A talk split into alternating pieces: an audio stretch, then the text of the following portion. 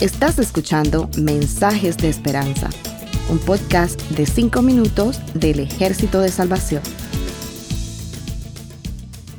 Hola, soy el mayor Josué Prieto del Ejército de Salvación.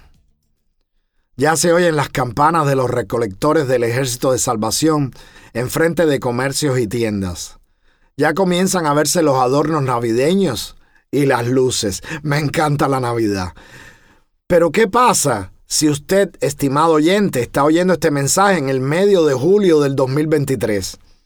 Tal vez quisiera escuchar otro tipo de mensaje, pero no algo de Navidad.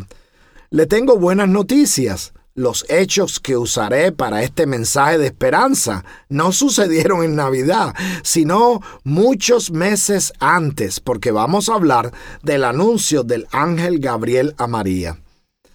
Desde luego que todo lo relacionado con el nacimiento de Jesús tiene ese toque navideño, pero solamente trataremos de ver este evento como cualquier otro llamado al servicio de Dios. Me refiero a esos de los que hemos leído en las escrituras o incluso en historias de hombres y mujeres que han aceptado su llamado durante estos últimos 20 siglos y medio. Algunos podrían objetar diciendo que María era especial. Yo les digo, también lo fue Moisés, también lo fue David, también lo fue Pablo. Lo que tuvieron de especial esos hombres y mujeres es que respondieron de forma positiva al llamado, ofreciéndose a servir al Señor, aunque hay que señalar que Moisés se resistió bastante. Actualmente necesitamos muchos obreros, pues la mies está lista. Por eso hablaremos del llamado a servir a Dios. Y eso es precisamente lo que pasó con María. Todo el evento lo encontramos en Lucas 1 del 26 al 38. Veamos lo que descubrimos en este pasaje. Sabemos que el anuncio fue directo y claro. El niño que habría de nacer no era otro que el Hijo del Altísimo. Incluso Gabriel incluye el nombre, Jesús, que no era más que un anuncio de la misión que él tendría, el Salvador. Como evidencia de que esto tendría lugar como es anunciado, Gabriel incluye el testimonio del embarazo de la prima de María. Ahora le toca a María responder. Todos hemos oído hablar de los riesgos que María enfrentó. Lo que no sabemos es si María pensó en esos riesgos.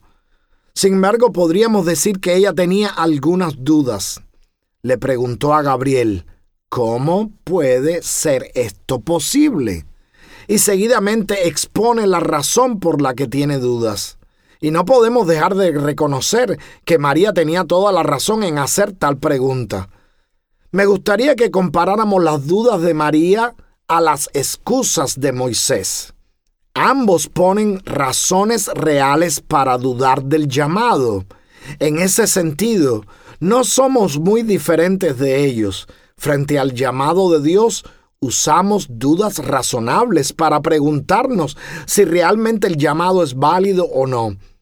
Debemos tener en cuenta siempre que esas dudas pueden ser la razón de perder la bendición de ser usado por Dios. ¿A qué te está llamando Dios? Si tienes dudas, no digas como Moisés, manda a otro. Si no, pregunta como María, ¿Cómo será esto posible? Y entonces recibirás la respuesta de Dios.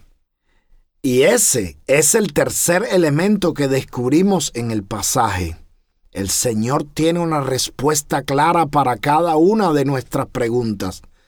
Lo mejor de todo es que la respuesta es, en general, la misma. El ángel Gabriel respondió que eso sería posible cuando el Espíritu Santo viniera sobre María. Eso fue exactamente lo mismo que Jesucristo resucitado le dijo a los discípulos antes de ascender a los cielos. Leemos eso en Hechos 1.8.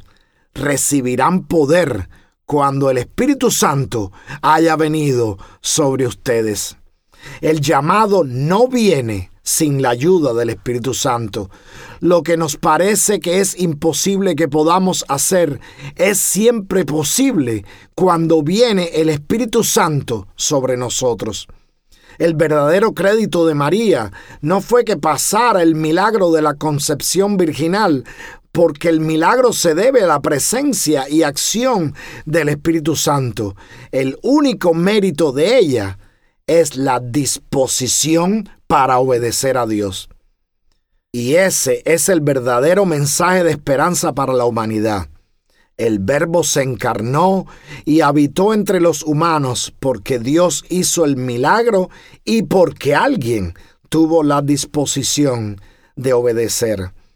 Ojalá cuando el Señor te llame a una tarea específica, tengas por seguro que lo que no puedes hacer lo hará el Espíritu Santo. Y ojalá respondas como María. He aquí la sierva del Señor. Hágase conmigo conforme a tu palabra. Que el Señor les bendiga. Gracias por escucharnos. Para conocer más sobre nuestros programas, por favor visita salvationarmysoundcast.org. Dios te bendiga.